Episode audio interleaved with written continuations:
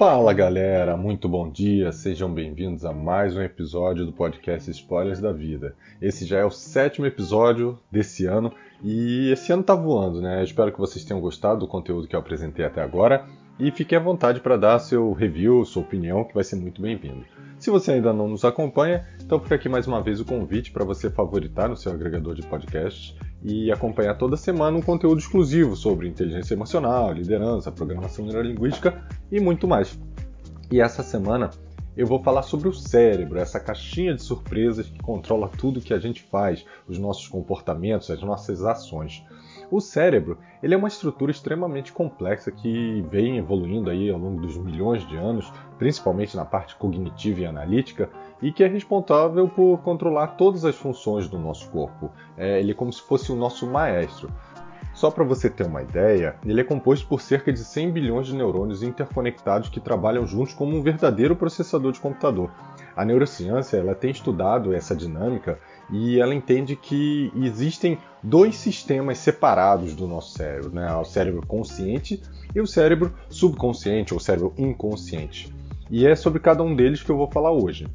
E aí, falando um pouquinho do cérebro consciente, toda vez que a gente toma uma decisão, que a gente lembra de alguma coisa, uma coisa recente, que a gente tem que é, se atentar ao que está acontecendo ao nosso redor, que a gente tem que fazer cálculos matemáticos, a gente está usando esse lado do nosso cérebro, né? o cérebro consciente ele trabalha a partir de uma perspectiva de curto prazo e ele também é capaz de analisar situações de maneira crítica e racional. Então é aquela parte lógica do nosso cérebro.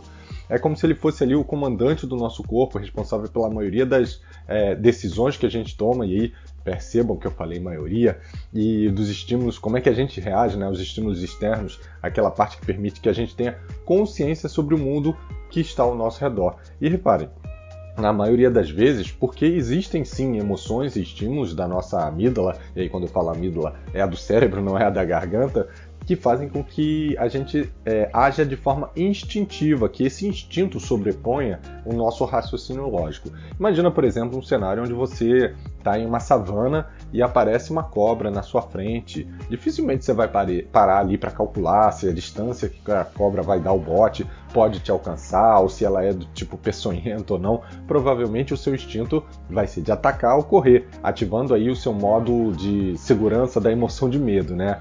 E as estruturas físicas que compõem essa, esse lado né, do cérebro, digamos assim, que é o lado de, é, do cérebro consciente, elas incluem principalmente é, um neocórtex, que é a parte mais externa do nosso cérebro e é responsável pelo pensamento consciente, a linguagem, a análise crítica, e também tem o sistema reticular ativador, que é responsável pela manutenção da nossa atenção e do nosso estado de vigilância. E o neocórtex ele é a estrutura mais nova do nosso cérebro, ou seja, dá para perceber que o ser humano naturalmente é instintivo e vem evoluindo aí ao longo dos milhões de anos. Por isso que a gente é tão emocional, né? Por outro lado, e aí falando do cérebro subconsciente, ele é responsável pelos processos como a respiração, a digestão, a regulação da temperatura no nosso corpo. É, além disso, ele também controla comportamentos que eu vou dizer que são mais automatizados, né? comportamentos que se tornam hábitos, como andar, escrever, dirigir, sem que a gente tenha a necessidade de pensar sobre esses processos, sobre esses hábitos, né? de forma consciente. Então, quando você cria um hábito, é nessa parte do cérebro que ele está registrando para que você tenha o menor esforço possível para realizar é, essas ações, né? Seja dirigir, escovar os dentes, até mesmo procrastinar. E olha, aí a gente tem que ter um cuidado na criação dos nossos hábitos. Mas ele também armazena as nossas crenças, as nossas memórias profundas, ou seja, aquelas mais antigas, que acabam influenciando os nossos pensamentos e, consequentemente, os nossos comportamentos e as nossas ações. Esse lado do cérebro, né, esse cérebro é, subconsciente, ele controla o nosso sistema límbico também, que é responsável pelas emoções, pelas memórias emocionais e também pela resposta automática aos estímulos, que a gente acaba chamando de instinto, né? E lembra que eu falei quando o nosso cérebro consciente não está no comando? É aí que entra o sistema límbico, é aí que ativa as emoções e toma as rédeas das nossas ações. E isso tem uma razão muito clara, né? A gente tem que sobreviver, que era o principal foco do ser humano há milhões de anos atrás. Ainda é, mas não, não com os mesmos critérios, né? Não sobreviver a um ataque de uma fera, não sobreviver a uma possibilidade de morrer ali por uma queda. Então são cenários bem diferentes. Um outro momento onde o nosso cérebro subconsciente entra em atividade é quando a gente está tomando banho, quando a gente está caminhando, sonhando. Ele está ativado e, ele, e o nosso cérebro consciente ele acaba entrando no modo aí, um modo de repouso. Isso permite que ele trabalhe em soluções para problemas ou processamento de emoções e memórias que eventualmente no lado consciente a gente não ia conseguir ter tanto potencial. Tendo aí um olhar da neurociência, ele é ativado quando a gente entra num estado que se chama de onda alfa, que é caracterizado por uma redução da atividade consciente, ou seja, do pensamento analítico, do pensamento lógico. E o sonho, ele é uma forma bem específica de ativação desse cérebro, que inclusive em alguns casos também é usado para nos enviar soluções de problemas que conscientemente a gente não conseguiu resolver.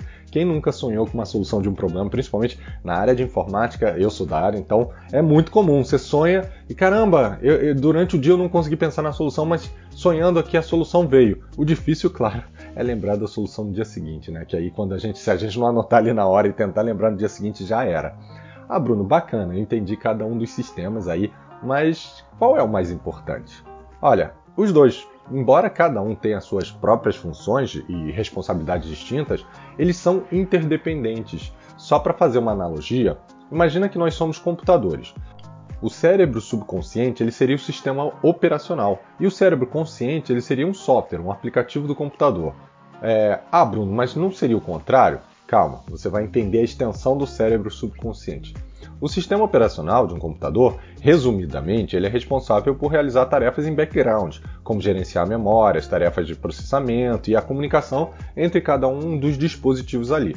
E assim como o sistema operacional, o cérebro subconsciente ele é responsável por realizar tarefas subconscientes, como a respiração, batimento cardíaco, digestão e a regulação da temperatura corporal. Sentiu a importância dele e como ele é equivalente a um sistema operacional? Já olhando aí para o outro lado, o software ele é responsável por realizar tarefas específicas em um determinado momento distinto, como a edição de um documento, a navegação na web, entre outras coisas, e até os joguinhos, por exemplo. O cérebro consciente ele também realiza tarefas distintas, como pensar, planejar, tomar decisões e resolver problemas, mas não está fazendo isso o tempo todo. Por isso que em alguns momentos ele entra nesse modo stand-by, e aí o, o cérebro subconsciente acaba processando ali um pouco mais.